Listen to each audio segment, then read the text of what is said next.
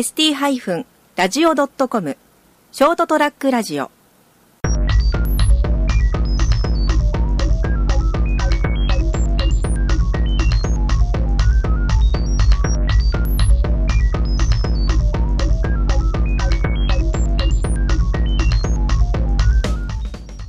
皆さんこんばんは、えー、杉のラジオの時間になりました、えー今回は前回の続きでゆうすけくんにてもらってます。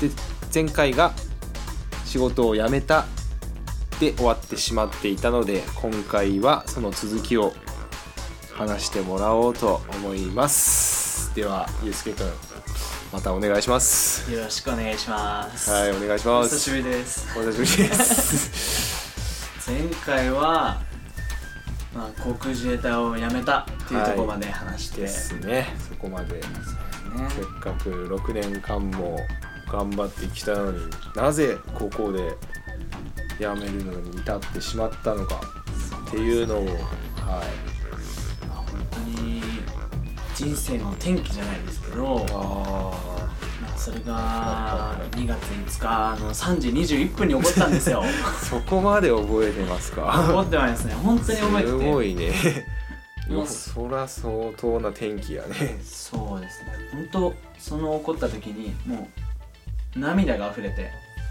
え？もういきなり？過去の人たちだったり自分の経験だったりその出会った友達家族、上司だったりって時にもう感謝してもう涙が出て自分の制服じゃないですけどフライトスーツっていう緑の服があるんですけどそれがもう真っ黒になりましたねえー、涙で。涙で、えーもうそんなに涙が出出るもんなんだ。出るもんだったんですよ今まで泣いたことなんて全然ないですよ。一切泣かなかったマジか。どんな殴られようが怒られようが、まあ、何したれようが一回も泣いたことないのに泣いちゃったんですねなんでかなって本当もう自分の使命っていうのが見つかって。お今後自分の人生を全てかけてやることが見つかったんです。おー2月5日に。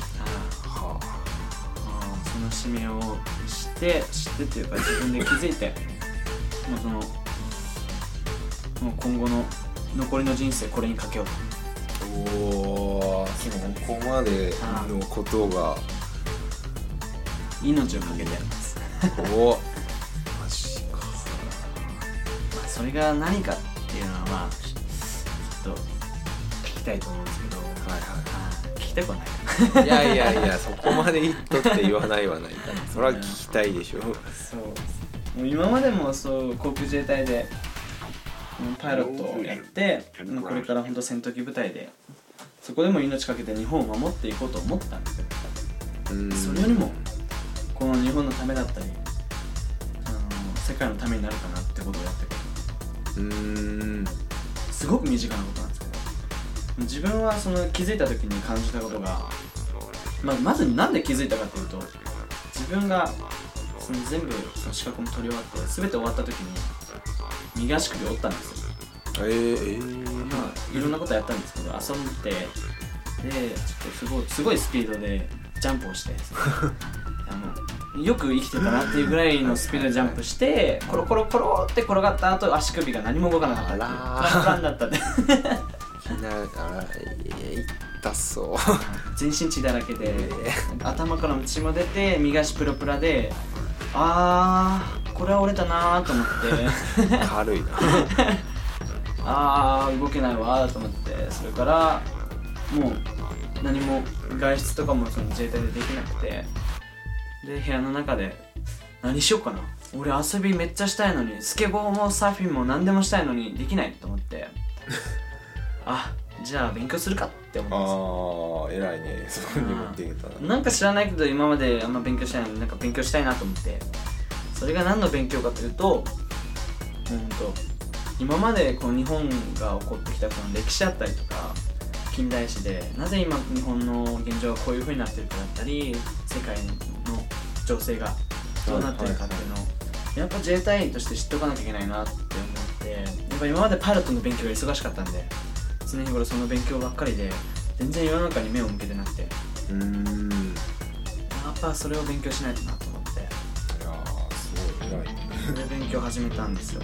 プラス古典っていうのでやっぱキリスト教イスラム教仏教だったりとかその今までの偉人の人のお話だったりそういうのもちょっと勉強してうん。行こうかなと思ってで1月6日自分の誕生日の日に足を折ってから勉強し始めた。その日は誕生日だった。そうです12時12時31分に折ったんですよ。そこも時間はっきり覚えてる。動画動画で撮ってたんで。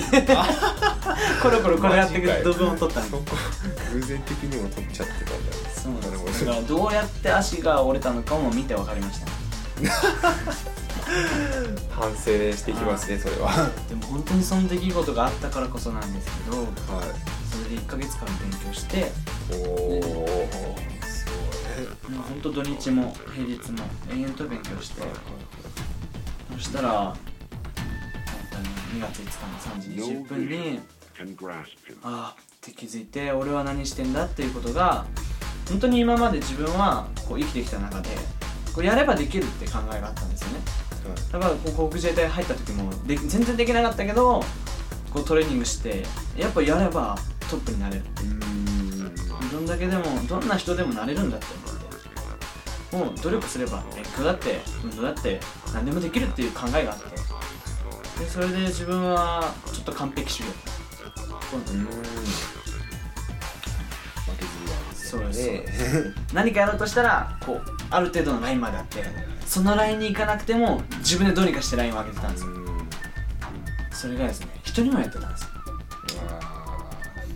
じゃあスギちゃんにもこうじゃあ何かやってってあやろうぜって言った時にそのラインまでできてなかったらいやお前努力足らないだろってあ言っちゃってーまあ厳しさの中にある優しさでもあるっちゃあるけど、まあ、教養っちゃ教養だそうしまあそれは自衛隊の中ではいいことでは捉えるんですけど。ね。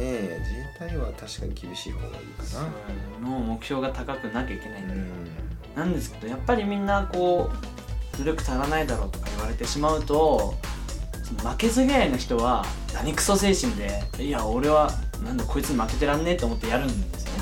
うんで大体の人ってそれ言われてしまうと自分を責めてしまうんですよ。ああまあそうだね。やっぱ、うん、攻めちゃうかな確かに。そうね。それで責めてあ自分ってこうセンスないんだとかあ自分にはできないとか俺には体力ないとかうん。思ってしまうと、どうしてもその人エネルギー上げたいのに下がってしまうんですよ。うん。モチベーションは確かに下がっちゃうかな。やっぱその自分って伝達力が間違ってた。いろいろ勉強した時にあ伝達力と承認力があったらすごいなと思った。うん承認力。まあ、それが何かというとまず伝達力でも何か腕立てじゃあ100回してよって言ってやろうよって言って100回できなかったらお前努力足らないだろって今も言って。でその人が本当にその自分を責める人だったら回数ってあんま伸びないこでちょっとそうだね。あれになっちゃうかな。ナイブになっちゃうかな確かに。でもその時にもし70回できたとしてこの前まで先月まで40回だったけど30回も伸びたじゃん。この1ヶ月。him. え？あと1ヶ月だったら100回いけるじゃんって。ああ。言うんですね。こっちの方がやる気は出るね。確かに出ますよね。でやっぱそういう多分今のって気持ちは同じなんですね。その人を100回までしてあーそうねそうね。100回までやらせたいのに今までは伝達力を間違ってマイナスの方向だったけどあれ？この伝え方の違いでこの100回まで。ああ言い方の違いだね確かまあそれは今の腕立てで分かりにくかったかもしれないですけどやっぱ夫婦関係とかその彼女と彼氏の関係も同じでやっぱりこう家に、まあ、奥さんがいてで旦那さんが夜遅くに帰ってきたとするじゃないですか。でその時にやっぱ奥さんって「あんた浮気してんじゃないの?」とか思ったりするじゃないですか。言ったり。にまあまあまあそこはね夜1時2時帰ってきて酒臭かったりして「あんた浮気してんじゃないの?」みたいな「いやいや違うよ本当に。本当飲み会がただ遅くなっただけだよ」いや全然信じれないみたいな。言ってしまったら旦那さんってちょっと辛いですよね。そうね。それがほん本当にただの飲み会だったらもうそらもう何やねんって感じ。思っちゃいますよね。多分その人多分何回も言われてたら絶対浮気しますよ旦那さんうんそうね。逆にねしちゃうね。そうなんですよ。でも奥さんの気持ちってその人が好きで話したくないんですようただ伝え方がちょっとその人を嫌にさせてしまう伝え方。だけどそのもし奥さんがねその旦那さんが遅く帰ってきた時にそのパターン2ですね。あの「えあんた大丈夫だった?」みたいな「なんか事故ったりして遅くなったんじゃないの?」みたいな。時に「いやいやただ飲み会遅くなっただけだよ」って言って「ああそれならよかった」って「あじゃあ明日も早いからお風呂でも入ってちゃんと回復してね。明日も頑張ってね」って言ったらめっちゃ嬉しくないですか？んいやーそっちの方が全然嬉しいっていうかめっちゃ嬉しいと思う。そうですねなんかもう本当に浮気してたとしても この奥さんのために帰ろうって。そうね。実際にしとってもちょっと申し訳ない気持ちにはなるね。そうですよね。確かあこのこいつのために帰らなきゃって思うじゃないですかそれって奥さんの気持ちは同じなんですよにああこうね。根本的な気持ちは一緒だね。確か一緒なんでもやっぱ伝え方が反対になっちゃって傷つけちゃうんですね、やっぱそこが自分にもできてなかったんですね。あ全くできてないもう俺何やってたんだろうと。思ってでやっぱその周りの人もやっぱできてないし。あこりゃダメだなと思ってますね。やっぱ人それぞれ価値観っていうのは違ってあう。ん価値観よく価値観が違って喧嘩するしたりするじゃないですか。あいつとは価値観が違う。ででも価値観ってその人の生きた経験なんですよ。にそうね。経験であり環境によってねまた変わるし。ね確かにそうだ。ねスギちゃんの生きた経験とうん。ユースケの生きてきた経験。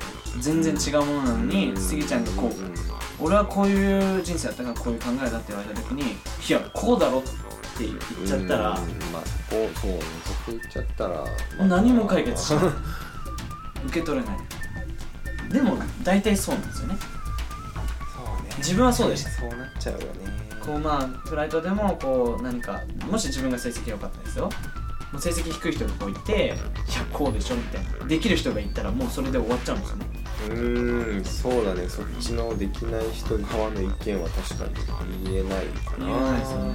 でもそうしてしまうとその人は腑に落ちないんですよ。自分の意見もある。うん。うん。うんそう無理やりやらされてる感だね確かでもその意見をあそういう意見あるんだって。俺もこういう意見あるよって。じゃあどうしたらもっとうまくいくかなっていう考えにするんです。にあーお互いに共有し合った上でさらにちゃんと答えを2人で考えるっていう過程。そうね。それがあった方がいいね。確か価値観ってのを認め合って、にはいはいはい。じゃあどうしていくかってなったら能力が伸びるんですね。あー成長するね。確かに。どっちも成長するんですよ。そうだね。違う価値観を取り入れ合ってるわけだからそうだよね。そう。自分の人生っていうのは縦に一本のこの太い線だとしてでもその人の周りの話を聞かなかったらその線の幅は広がらないんですよ。ああなるほどなるほ棒みたいなのがあってで多分その隣にいた瞬間自分は下に落ちるんですね。バーンって。ゼロなんですよ。知らないから。受け入れてないから。ああそっか。違う知らない世界だからねでもスギちゃんの考えだったりその人生を自分の糧にした時自分の幅って2倍なんですよ。うーん。そうね。また新しい知識と経験が入ってくるわけだからそう。なるね確か待てよって気づいたんですよ。俺全員の話をちゃんと聞いて人の話をしっかりと聞いてにで考えてみんなで考えていけばあれ？俺ってこの幅めちゃくちゃ広がるんじゃねって。いやー広がるね そうなった時に俺めちゃくちゃ大きい人間になるんじゃないかと思う。素晴らしい。考えや本当に今まで人の話も聞かないし自分の考えを押し付けて、えもうやってきたのがもう恥ずかしくてああ俺これだからダメだったんだって自分だけ良ければいいじゃないよねって思って。そう大体自分だけになっちゃってたんですよ。まあ自分だけそう成績良かったらもうずっとトップでも別にいいじゃないかと。でも周りがクビになってってもまあそういう努力をしなかったりとかするやつらはもう飛行機乗っても飛行機落としたり自分が死んでそして民家にも落として日本人を殺しちゃうんですよ。そんなことしてたらダメだと思って自分はもうそういう人がクビになってももう気持ちよかったんですよ。あこういう人がいてもどうせ死んでしまうからいいかなと思って。だけど違うな。そういう人たちの努力するアプローチはできたなうーん。そうねこっちからなんか。何かしらのアクションというかフォローというかそうなんですよ。やっぱかな何かやろうやろうじゃなくてあこういうふうにしたらもっとこういうふうな勉強したらよりいいものになるし、うん。もし緊張するんだったら緊張しないためにはどうしたらいいのかとか体のパフォーマンスをどう持っていくか。毎回テストの試験なんでそこに体力が集中力がなかったら一瞬でダメなんですよ。うん。やっぱそのフライトするまでに今日はどういう気象で自分はどういう操縦をしますと。どういう科目をやってやってて今日はどうしますっていうのを教科の方にプレゼンをしてでそれから質問にも答えながらそして飛行それが終わってから飛行機に乗ってで G スーツって言って G をかけるような G が来た時にこう耐えられるようなスーツがあってそういうのやったりとか酸素マスクヘルメットかぶって飛行機乗ってエンジンにも何十分かけてでそれでフライトしてフライト上空でもめちゃくちゃいろんなこと考えてでももう1回でも集中力が切れたらやっぱりそのハイパフォーマンスは出せないんですねちゃんとした。だからそれをそこまでに持っていくその集中力っていうのは切れちゃいけないんでじゃあどういうふうな体調管理をしたらいいだったりとか。どういうふうにしたら集中力が守ったりとか。そういうことって伝えれるんですよね。ああまあそうねお互いにね伝え合っていければねかなり成長できるけどね。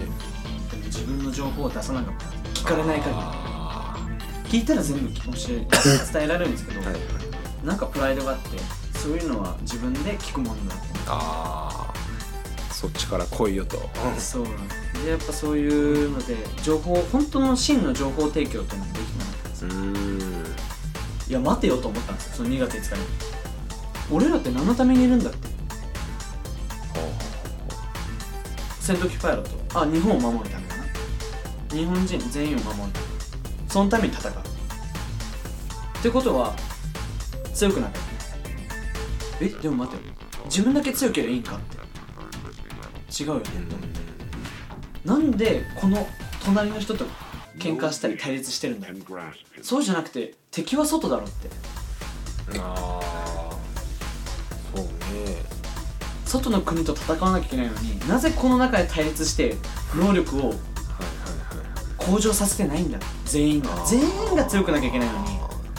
強いやつ一緒言わない。に強くはなってなかったなってなかった一人だけ特筆してもそうね確かに。ダメなんですよ。だからこうメタもそうですけどやっぱできる人はできる。できない人はできない。でそれをできなかったらお前ダメだって言ってどんどんクビにしていくんですよ。怖い世界。これはやばいな。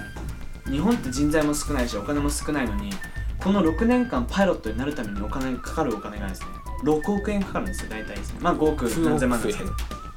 5億円ちょっとかかるんですね。ええその金額を払っときながらクビにするんですよすぐ。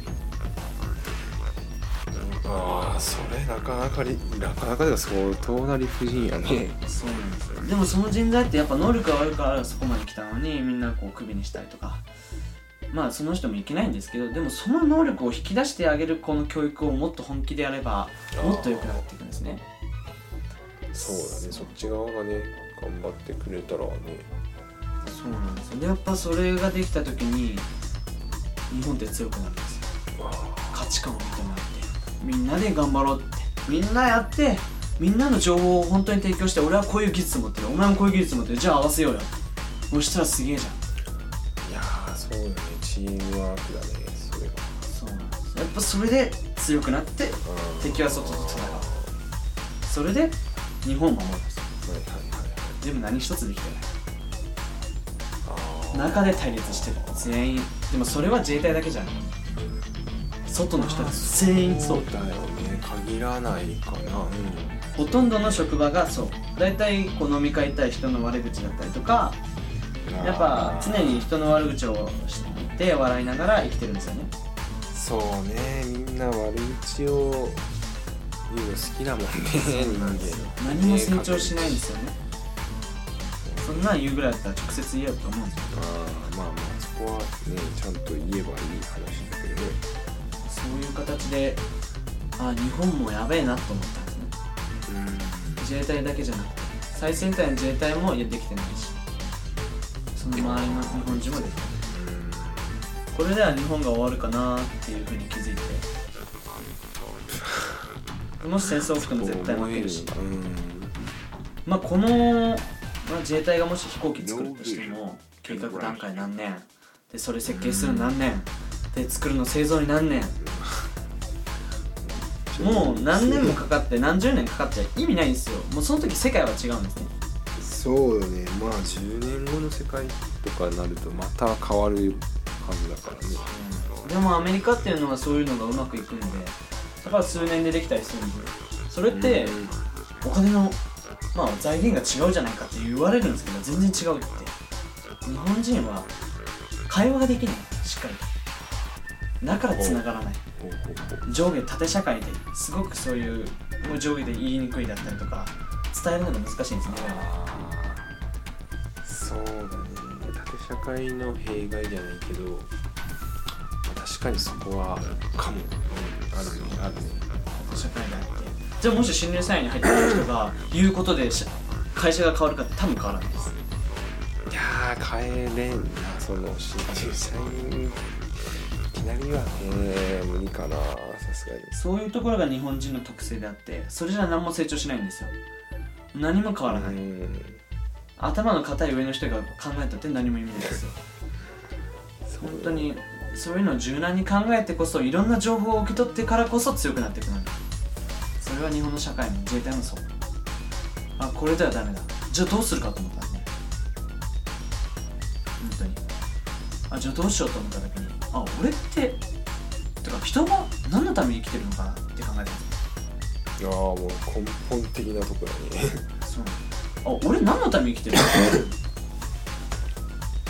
の？何のために過ぎちゃん生きてるんですか？俺はもうそら今後ねもっと楽しい世界に変えてって遊びを仕事にできるような世界に変えてうん。やりたいことやってみんなで楽しくワイワイ過ごしていきたいねいや素晴らしいですね。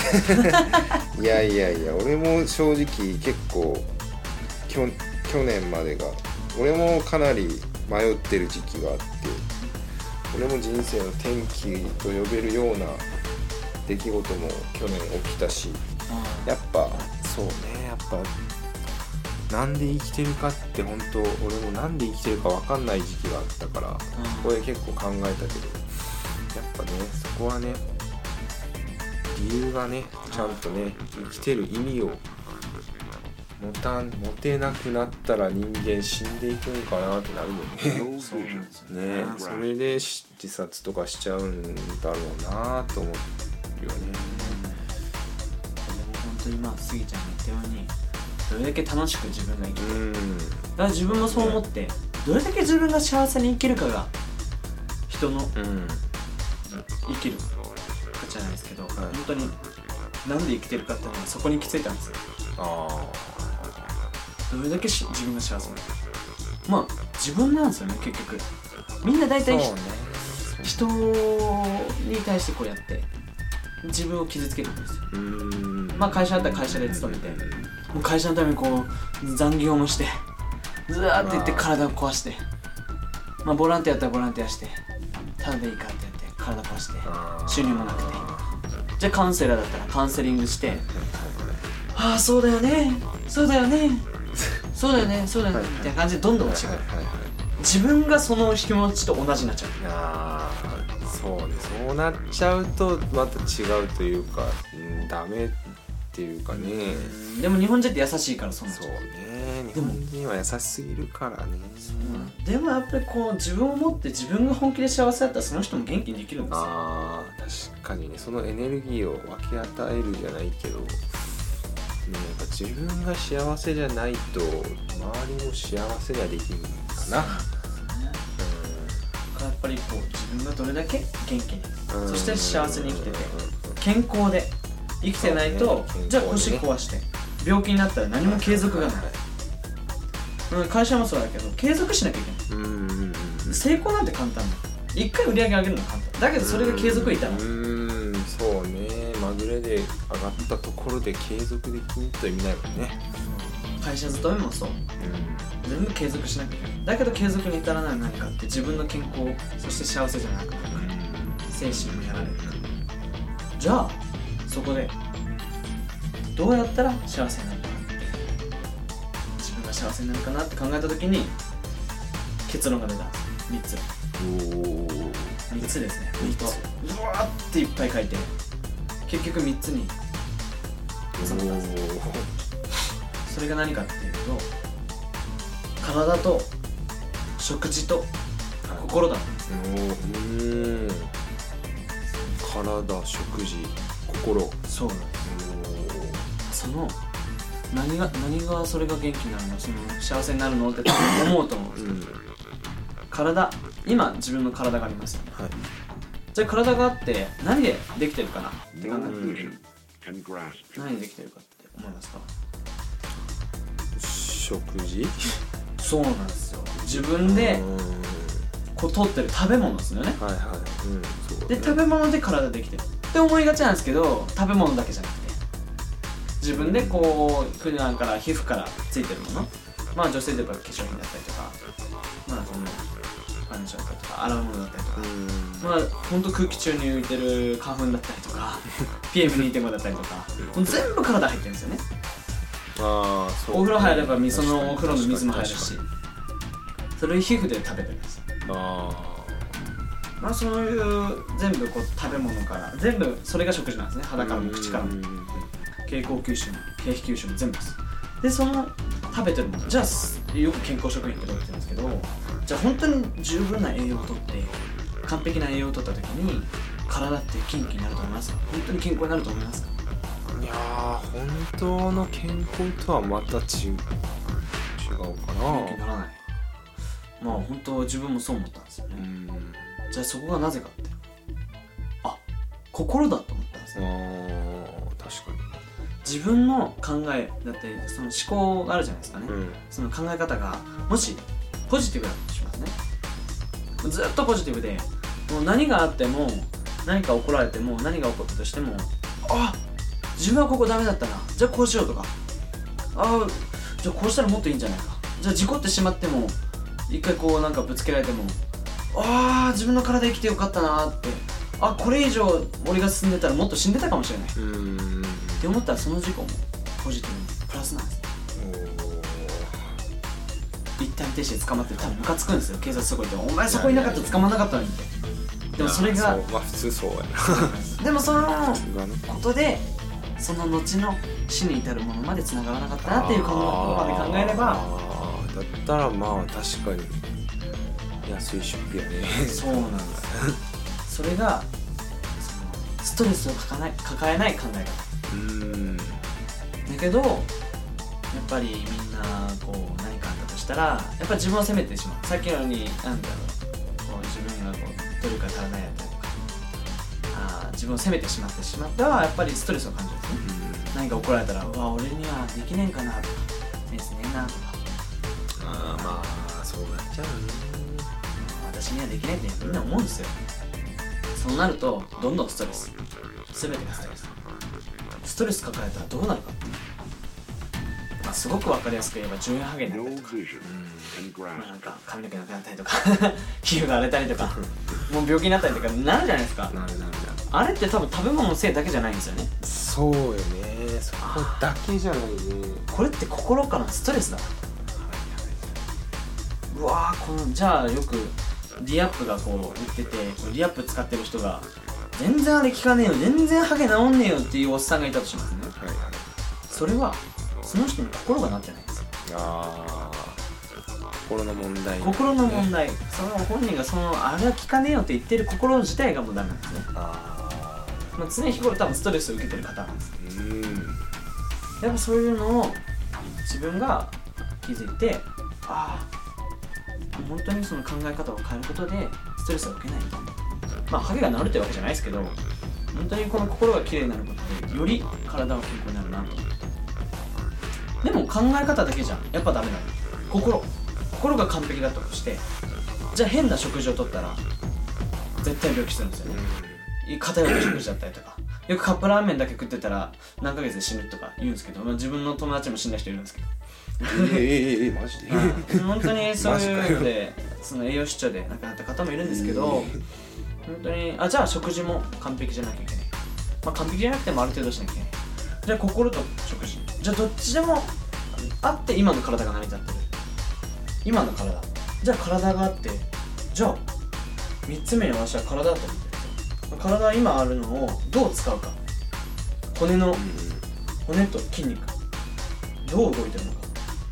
考えてやったことないですよねトレーニングだったりと。かいやそこ日頃の生活。までは考えんかな。でそれを考えないで動くと壊すんですよね。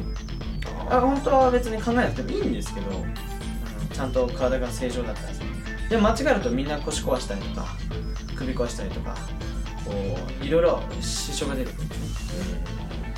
だからこの体体があってもうこの使い方。あと睡眠が大事なんですね。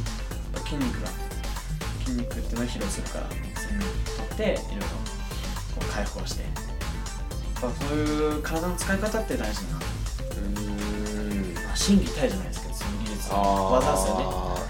自分の体。だと思いますからでも本当そういうのが成り立ってないと全てこう成り立って自分の今の体が 健康で、えっと、あの幸せになってるんじゃないかなつながってるんじゃないかなでも大体の人は学校教育でもそういうことは学ばないんですね。食だったり心。いやーそこまでは、うん、教えてはくれんかまあ、そんなことを学ばないで歴史勉強したり、まあ、数学算数とかまあ勉強したりとかいろいろあるじゃないですか、誰も小学生で「あこれ大事だ。これは勉強しなきゃいけない」って思って な熱いな。勉強するやついないですよね。いやーそんな熱いのはいないかな。で中大体小学校まではまだいいけど中学校行ったら寝出すし学校の先生めんどくせえあいつうるせえとかなる。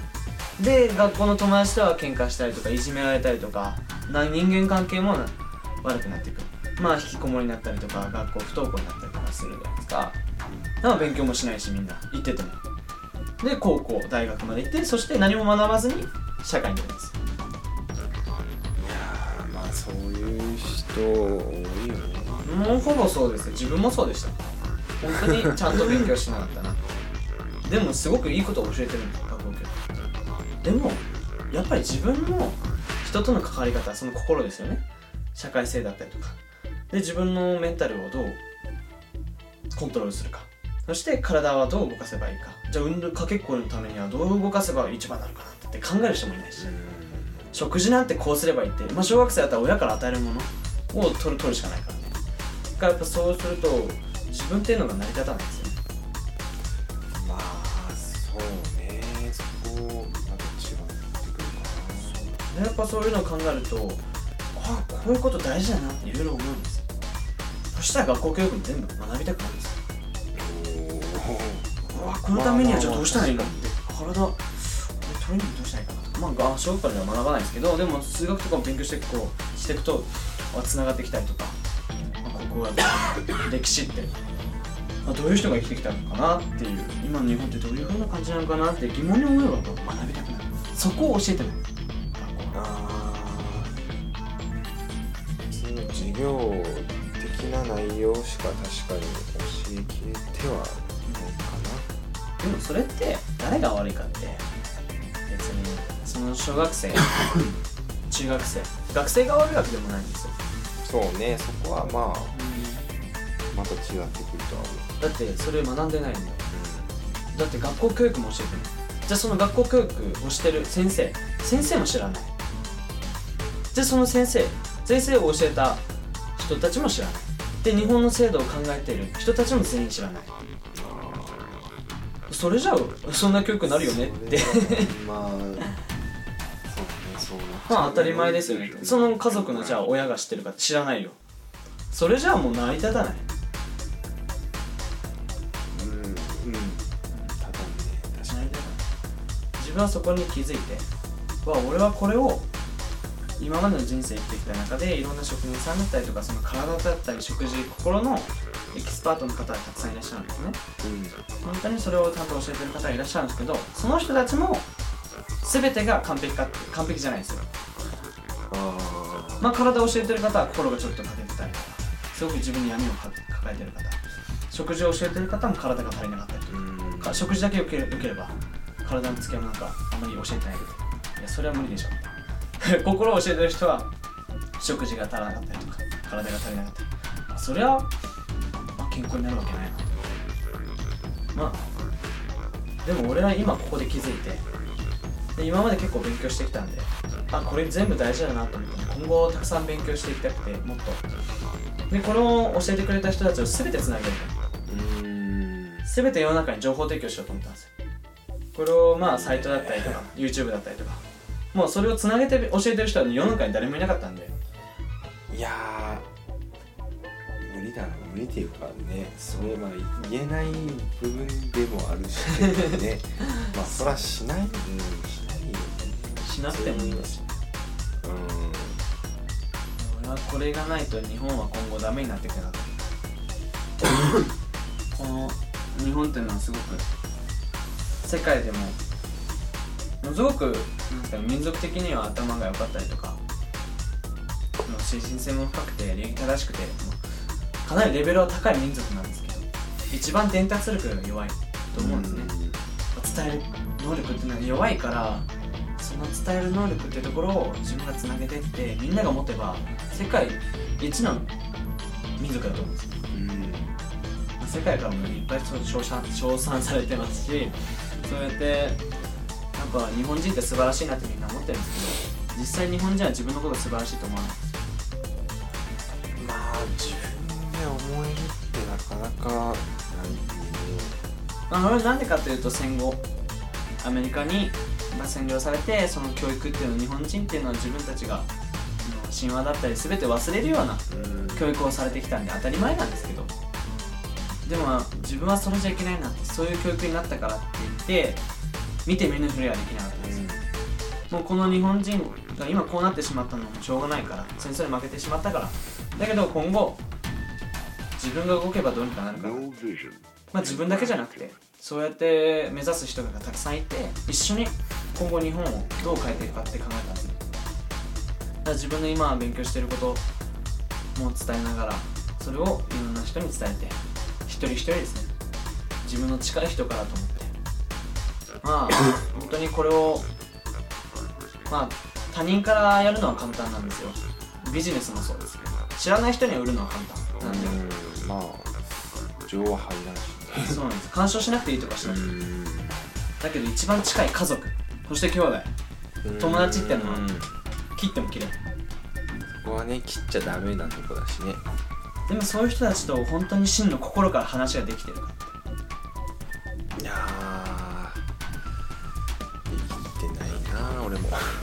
なかなか難しいですよね。自分もできてなかったんですけどやっぱりこの近い人を守ろうと。この生まれ育った熊本そしてこの吉野だったりとかその友達そして家族俺みんな守りてえなと思って。素晴らしい。やっぱ自衛隊に入っておこいつこいつこいつ嫌いだけど日本を守るっていうのはおかしいじゃないですか。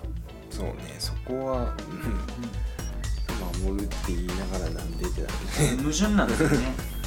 その友達と喧嘩しときながらあいつめっちゃ嫌いあいつマジ嫌いだよって思いながら日本は守るぜみたいに言ってるもんで。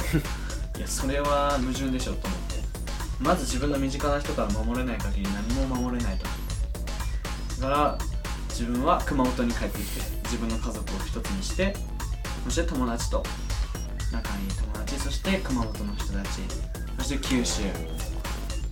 そこから日本でそして世界に行って。おおでかいね。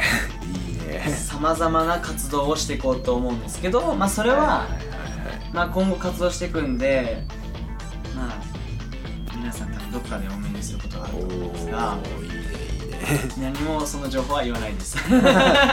そこはじゃあシークレットってことでたければ直接じゃあお会いした方そうでがいいですすね。本当にたくさん多くの方のお話を聞いて私は全部吸収していきたいと思っていてはいはいたくさんのことを学んでいきたいんでもしお会いしていただける方がいらっしゃるならば本当に応援して一緒に日本そして世界を変えていきませんかおーいいねかっこいいね。じゃあここのラジオの方に私の方でもいいですし行っていただければもう私はもうすでに契約じゃないですけど 一緒に頑張っていこうという決意の坂口もですね。坂口お酒は飲んでないけど 交わしたところですのでぜひ、まあ、私もそのやっぱ熊本今やってる活動が熊本を盛り上げていきたいっていうことでやってて、まあ、この熱いこんな熱い後輩が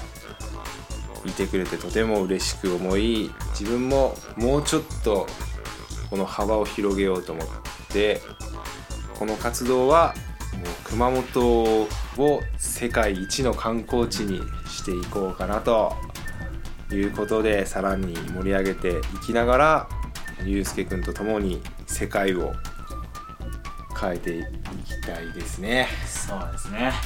よろしくお願いします。じゃあ新時代の幕開けとともに令和維新？令和維新を起こしてていきまますすか。はい。じゃあ令和維新を起こしていこうということでちょっとかなり長くなってしまいましたけど最後まで聞いてくださった方々そして一緒に頑張っていきたいという方はぜひご連絡ください。じゃあ今日はここで終わりたいと思いますはい。ありがとうございました。貴重なお時間ありがとうございました。ー